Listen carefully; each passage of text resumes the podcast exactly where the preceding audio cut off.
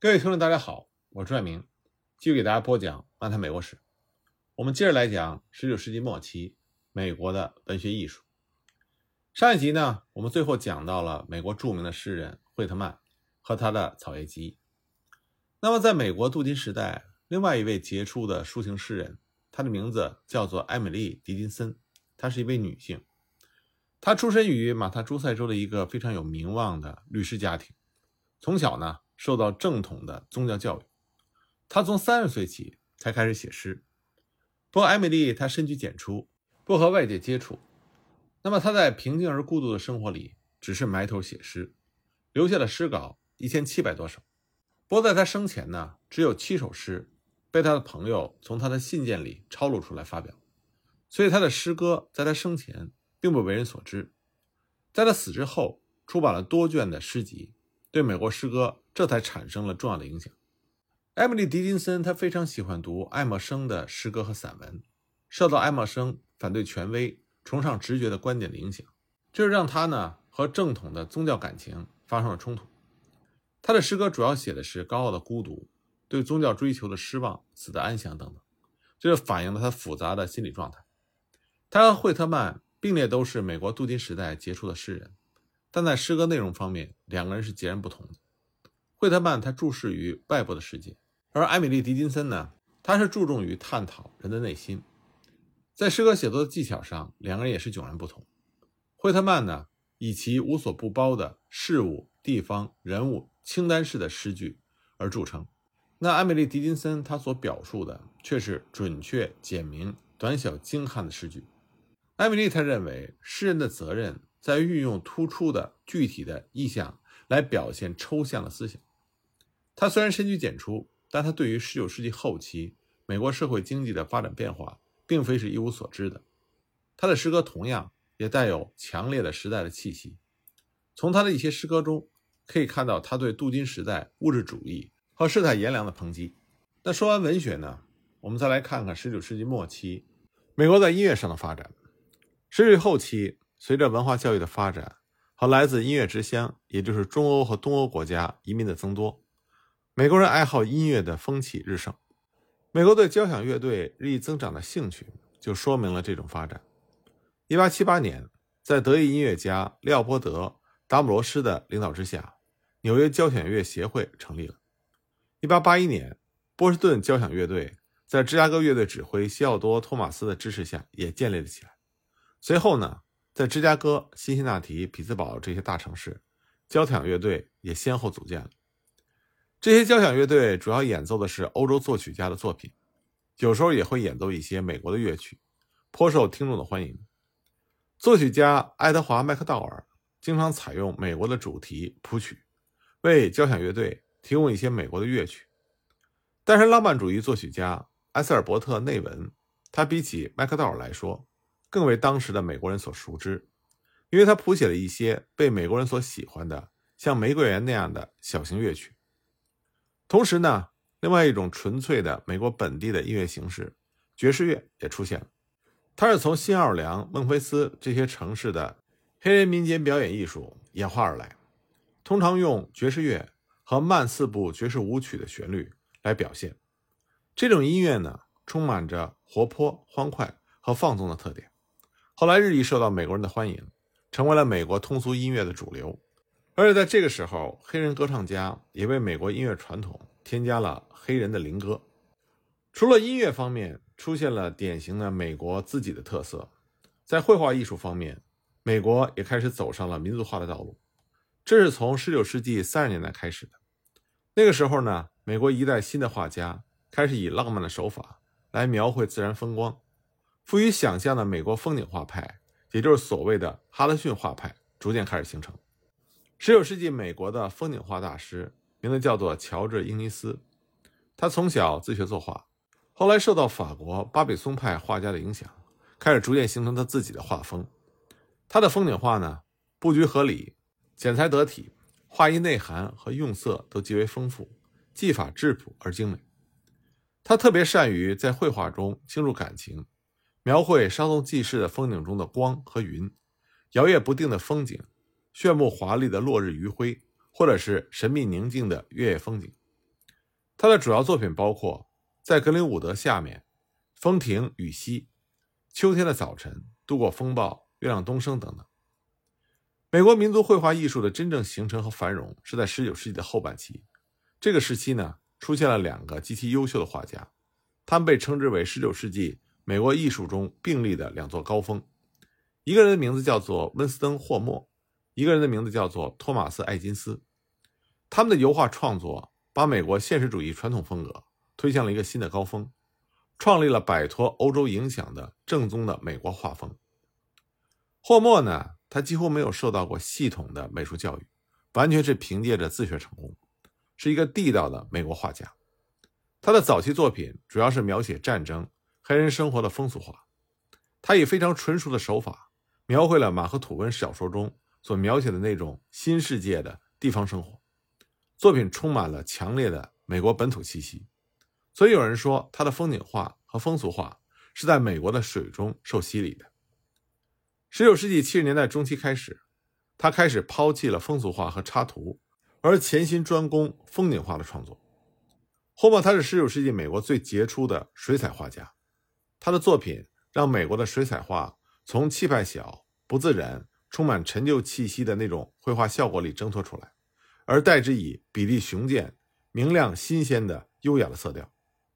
霍默以其毕生的精力描绘雄伟的自然，刻画坚毅淳朴。勇敢善良的美国人民，他的风景画作品几乎都有人物形象，而且几乎都是猎人、渔夫、黑人、农妇、战士、救险队员等劳动人民的形象。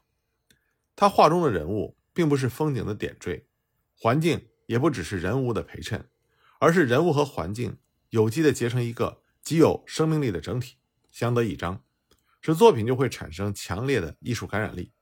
侯默还非常热爱大海。他喜欢表现大海的奇伟雄阔和人与大海、大自然的顽强斗争，这是他作品里经常出现的主题。比如说，1884年他画的油画《救生所》，1885年画的《业务降临》，还有一九零零年的《遇难信号》等作品，画风刚健雄壮，色彩对比强烈，有一种独特的扣人心弦的力量。到了晚年呢，霍默他全力描写大海。为了取得准确真实的效果，他有时候会为一个景色的再现而等上几年。他拒绝全凭记忆作画的方法。为了观察暴风雨的磅礴气势，他甚至搬到海边去居住。这种对大自然的酷爱和献身精神，也造就了他里程碑式的、富有英雄气概的作品。那么和霍默相比呢？托马斯·艾金斯他就继承了内战之前美国绘画中的现实主义的传统。不过，他更偏重于描绘人物的个性和内心的世界，有时候会把绘画对象隐藏多年的性格特点给挖掘出来，这就导致了很多人甚至不愿意请他画像。埃迪斯受过传统的学院式的美术教育，并且在巴黎等地学习研究，但是他在教学和创作上却反对艺术学院公式化的美，坚决主张要真实的反映生活。他在宾夕法尼亚艺术学院任教的时候。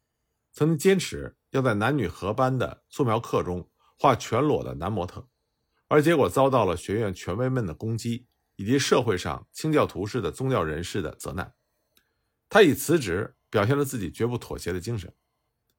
爱因斯的代表作《格罗斯大夫的临床教学》，这是画于1875年。这幅画作呢，就充分表现了他的那种向保守观念挑战的精神。他以严格的写实技巧。刻画了栩栩如生的人物形象。他画的虽然是血淋淋的外科手术的场面，却让人感觉到了冷静的科学力量和求知救人的热情。此后呢，他又画了很多肖像画，其中有医生、乐师、画家、僧侣、歌星、女演员、商人，乃至普通的妇女。这些作品呢，朴实无华，毫无修饰。那么，正是由于他的肖像画过于朴实，所以经常招致抱怨。不过，爱金斯他坚信自己的艺术主张，他努力刻画的是人物的内心世界。他的肖像画呢，都是以深远的性格描写而见长。他对于生活的敏锐的感受，和他作品所具有的独特的地方色彩，让他成为19世纪末美国杰出的但却不受人欢迎的肖像画家。但他的大量作品都被珍藏下来。说完绘画呢，我们再来看美国的雕塑和建筑。在美国内战之前，美国已经出现了一些大型的纪念碑式的雕塑作品，但很少有建筑雕刻。美国内战结束之后，随着经济的发展和城市的崛起，很多城市都创办了一些艺术学院，建立了博物馆，同时还兴建了很多广场、纪念堂这样的纪念性的建筑。所以，雕塑和建筑开始同步的发展起来。就建筑雕塑来说呢，美国内战之后十年之内。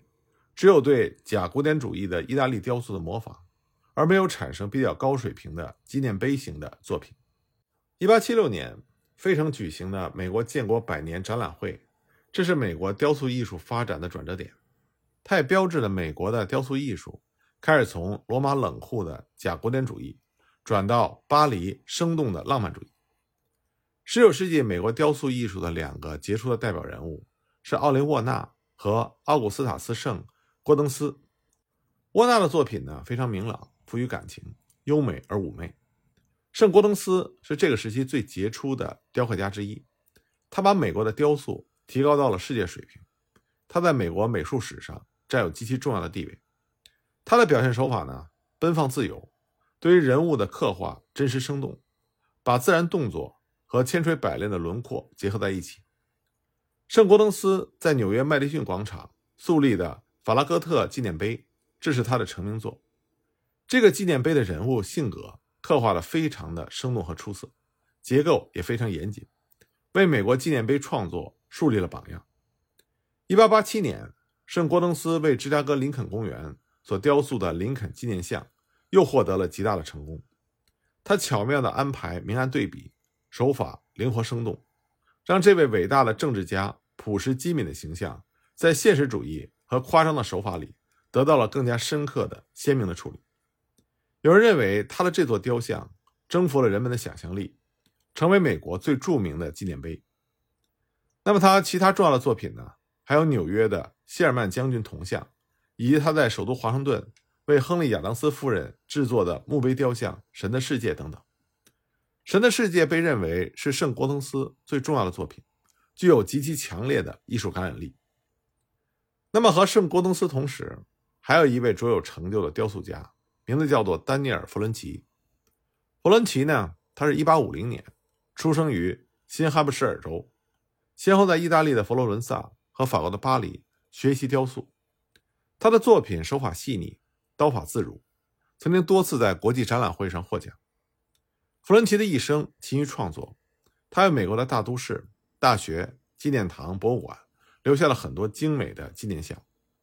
他的主要作品包括麻省康科德的美国民兵、哈佛大学的约翰哈佛纪念像、米尔顿的战争纪念碑、华盛顿的林肯纪念碑、华盛顿林肯纪念堂的林肯坐像，以及内布拉斯加州的林肯塑像等等。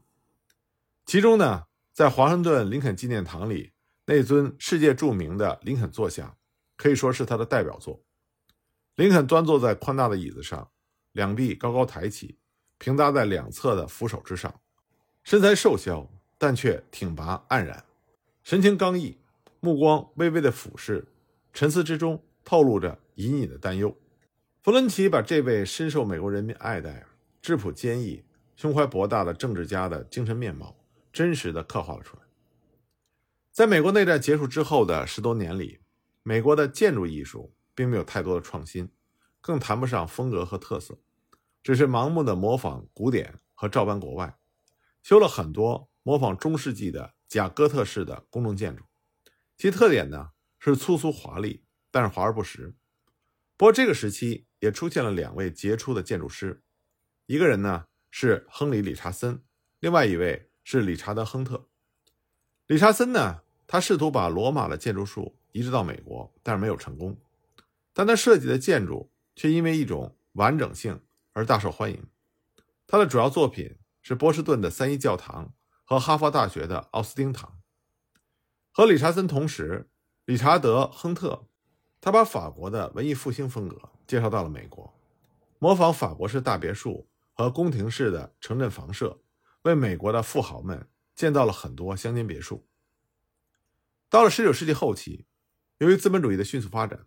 资本主义生产和社会生活的各个环节就开始要求能够适应其需要的新的建筑物，比如说车站、仓库、商场、办公大楼、博览会场等等。这些建筑的要求和陈旧的建筑观念、创作方法和艺术形式等，就产生了越来越尖锐的矛盾。而这些矛盾呢，是旧的建筑学所不能解决的。